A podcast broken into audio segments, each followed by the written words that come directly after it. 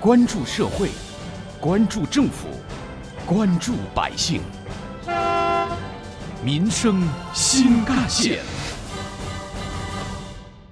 城市和乡村协调发展是实现共同富裕的关键。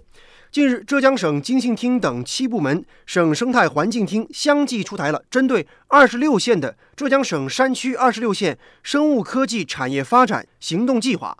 以及关于支持山区二十六县跨越式高质量发展生态环保专项政策意见，分别从产业发展和生态环保两个维度支持山区二十六县高质量发展。更多内容，一起进入今天的民生新干线板块。挖掘新闻真相，探究新闻本质，民生新干线。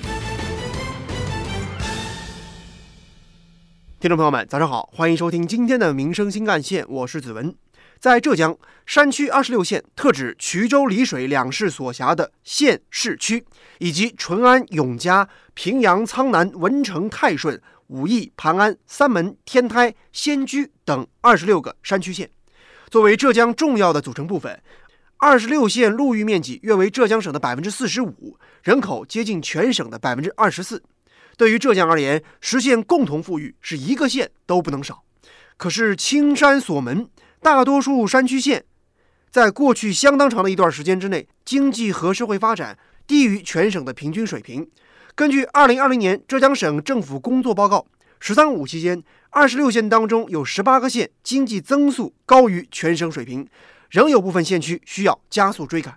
国家气候战略中心原主任李俊峰：呃，没有一个美丽的乡村，不可能有美丽的城市。就是我们城市的发展和中间，一定把周围的乡村把它带动起来，让我们美丽的乡村也和我们的美丽的城市共存。这是我们一个城市发展中间就就必须想到的，就是它的协调性。这才你有真正的韧性，这也是保持城市发展韧性的一个很重要的一个一个一个标志。浙江的山区二十六县想要实现高质量发展，需要建立在产业高质量发展的基础之上。遵循这个思路，省经信厅在多次赴丽水市莲都区、庆元县、龙泉市、缙云县等重点地区和山区考察调研之后。开展了两次书面调查问卷和三次征询省级有关部门意见的基础上，进行了深入的研究分析，最终形成了行动计划，引导助力二十六县发展生物科技产业。根据行动计划，生物科技产业主要包括中药产业、新型保健食品、生物农业产业、生物制造产业、化学药物产业、生物药与生物制药产业。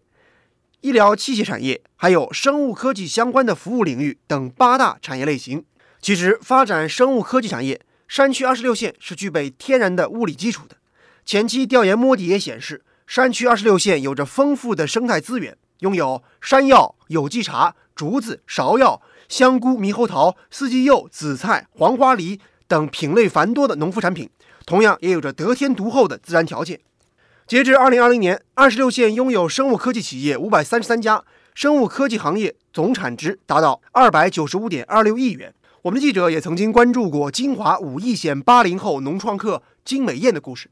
从二零一三年起，在金华市武义县马府下村的大棚里，金美艳和丈夫陈喜良就开始忙着种植各种铁皮石斛。刚好武义的话，我们这种养生这一块，它是一个产业嘛，嗯，特别我有我们这个寿仙谷呃这个大的企业在牵头做这个行业，所以说我们也是考量了很久。所以就考虑决定做这个大健康产业嘛。所以决定下来之后呢，我们就在武义找基地，找种植的呃地方。那武义呢，本来就是一个山多地少的一个地方。那么我们后来也是找到了呃目前的这个呃基地，它是属于有山有水的，但是没有平地。那我们就把这个山林进行开采，然后进行这种中草药的种植。我们选的又是我们浙江地区比较特有的那种。中药材，所以说它还是蛮适合这种山地种植的。其实不仅仅是在金华，现如今来到台州市的天台县，天台山大瀑布一定是远近游客必去的打卡点。天台山大瀑布自古就闻名天下，也正是因为如此，天台县赤城街道塔后村便有了得天独厚的旅游资源优势，特别适合发展乡村旅游业。塔后村党支部书记陈孝行。整个的塔后因为跟大瀑布哦，这些的地理位置很近，开车就是五分钟，五分钟就到大瀑布。首先呢，整个在大瀑布周围区域啊，目前我们塔后村是整个配套设施是最完善的，所以大瀑布这个景区的开通以后啊，直接就为我们塔后村带来很大的一个流量。这是也是就是我们自己老百姓也说是第一个大瀑布开通以后就是第一个受益的我们一个一个一个乡村。如今塔后村早就不单单是游客游玩国清寺、赤城山景区之后短暂驻足的宾馆，而是靠着当地的乡村美景和生活文化，成为了新的旅游目的地。整个我们大瀑布开通了，开通了以后，然后我们塔后村跟那个呃旅游集团进行了一个合作，然后住塔后民宿免费跟看大瀑布。当时我们拿到一个很大的一个优惠政策，所以一下子我们大量的一开一整个那个复工复产以后，大流量马上就进入到我们塔后村来了。区域造血能力的强弱，产业发展是关键。有产业，地方就有税收，百姓才能增收。浙江山区二十六县与荷兰、瑞士等国家有着非常相似的地理环境和生态环境，借鉴发达国家的发展经验，高效农业、生物医药、精密仪器等产业未来大有可为。二十六县不是不要发展工业，而是应当找准工业发展的着力点，选择合适的、绿色的、前景广阔的产业。当然，无论如何，二十六县的发展始终需要驻足绿水青山这条最根本的路。为了加快推进山区二十六县深入践行“绿水青山就是金山银山”的发展理念，提高绿色发展水平，省生态环境厅及时出台了环保意见。不论是资金还是服务政策。山区二十六县都可以有优先级。省生态环境厅相关处室负责人介绍，他们根据这些地区的发展现状和难点，专门制定了十个方面、二十六条意见，是山区二十六县跨越式高质量发展的生态答案。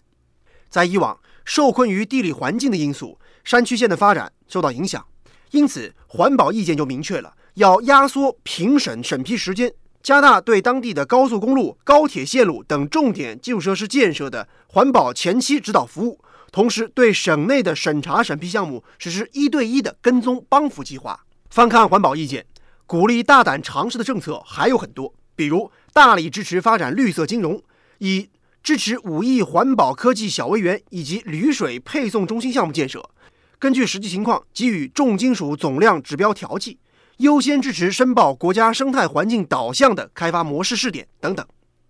住建部原部长、国务院参事裘宝兴：农村的建设应该跟城市啊，应该是互补进行。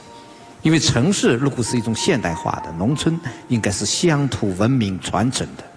所以这两者应该是互补协调发展，而不是搞同质化。那么，国际经验证明呢，城市化超过百分之五十以后，乡村的旅游占整个旅游的呃总的蛋糕百分之五十。所以说，保持乡乡村的乡土风貌，也是一种可持续发展的策略。挖掘新闻真相，探究新闻本质，民生新干线。有关于我们今天关注的内容，不少网友的留言和讨论也很热烈。比如说，网友星辰大海说：“我的老家在丽水，我觉得最大的变化就是家乡的交通越来越方便了。我爷爷奶奶家的门口的路啊是越修越好。”而爱的白鸽则表示：“我在此诚邀大家来看一看我们美丽的天台。”网友雨后彩虹则说：“其实我们现在有空的话，真的很想去浙江的乡村走一走，去旅旅游，住一住民宿，景色真的非常棒。”接下来您将要听到的是中国城市和小城镇改革发展中心理事长李铁的点评。其实我们研究了世界所有国家大城特大城市的这个这个卫星图，都是瘫的，摊到一定程度是摊不下去了。为什么呢？门人口要素不能不满，怎么办呢？顺着水轨道交通的形成树枝状的发展模式，所谓卫星城就自动形成了，产业也就自动形成了。那在这里我们要解决什么问题呢？体制问题和基础设施投资导向问题，我们要给周边沿着城市周边三十公里半径的这些中小城市发展呢提供它的发展权。第二呢，要把轨道交通呢延伸出去。那么第三呢，城市政策呢不能盯着主城区，要向周边郊区去发展，这样呢才能带动所谓中小城市发展。有关于我们今天关注的内容，人民网也曾发表评论文章指出。区域协调发展必须注重民生，保障民生，改善民生。让改革发展成果更多、更公平、更广及每一位人民群众。今年以来，我国的居民生活环境质量显著提升，基本公共服务水平也稳步提高，基础设施通达率也更加顺畅均衡，多层次的社会保障体系加快构建，教育文化公共服务体系也在不断完善。